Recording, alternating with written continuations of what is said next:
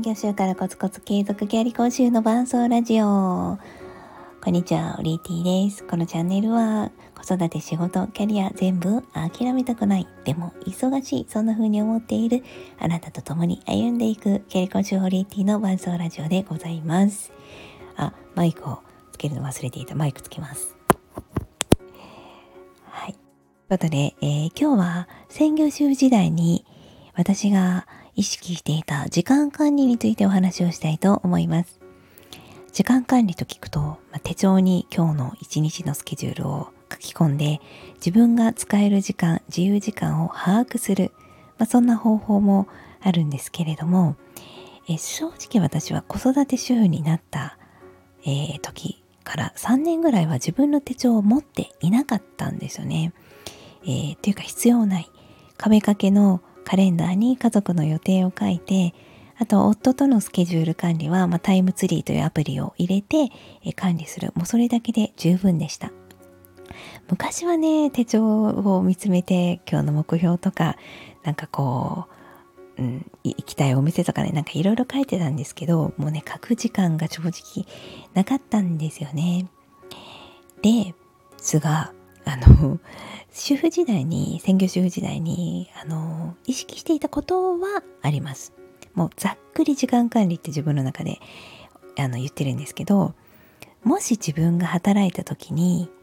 やらないといけない家事、育児の時間は、一体どれくらい残るのかというものでした。例えば、毎日の洗い物、えー、朝、昼、晩、えー、あとはご飯の準備、えー、子供の送り迎え、お風呂、えー、寝かしつけ。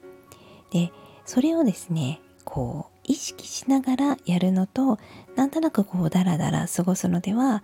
うん、もしね、働いた時に、あの、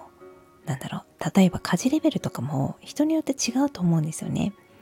もう、友達の家行っても、うゴミ本当に一つもない。えモデルルームかっていうぐらいすごい綺麗なお家で、2人子育てしている子もいましたしあの我が家は多分中の芸ぐらいなんですよね。ゴミとかねあの落ちてたりとかあの本が積み重なってたりとか全然するんですよ。でも生活してるレベル、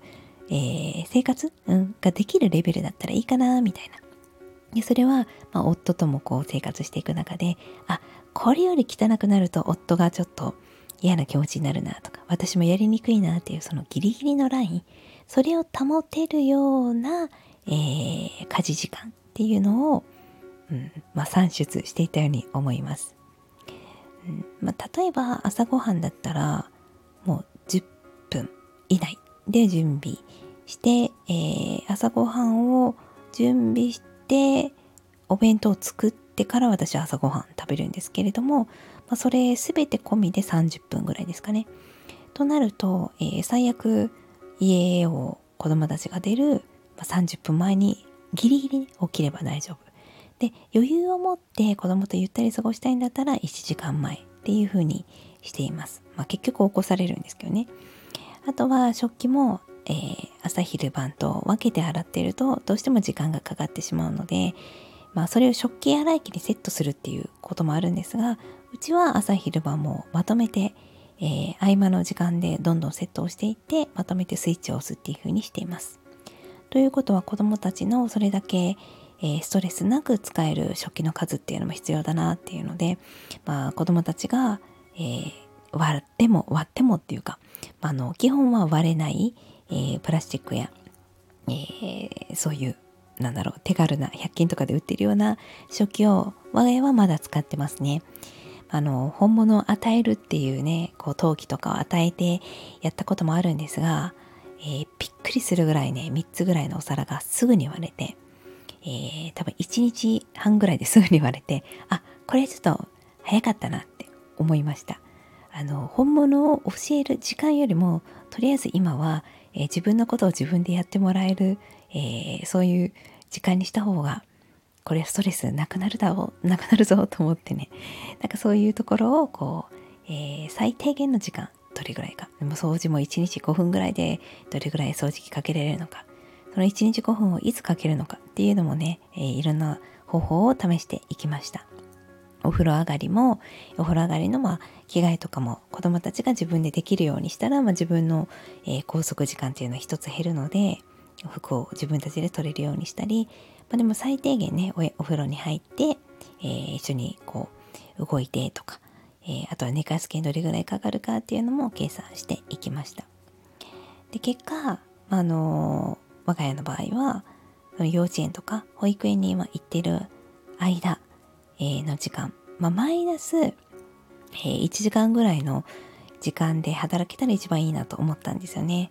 5時間あるとしたら、まあ、4時間働いたら、えー、自分のちょっとした休憩とか料理の仕込みとかもできる。で結果今リモートで、えー、理想の働き方ができできてて私はすごく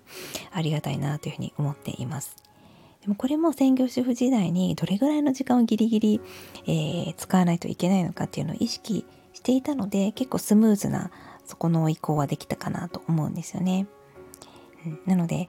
こう、まあ、家事レベルそれこそ上げていってそれを仕事にするというのも、えー、家事が好きだったらありだと思います。で私は家事を仕事にしていくっていうのは、えー、全く考えていなかったのでそれこそ夏休み前とかタスカツちゃんタスカジさんに来てもらってお料理も作ってもらったりしています。はい、ということで本当にざっくりですけどここの部分まで、えー、家事をしないといけないな1日、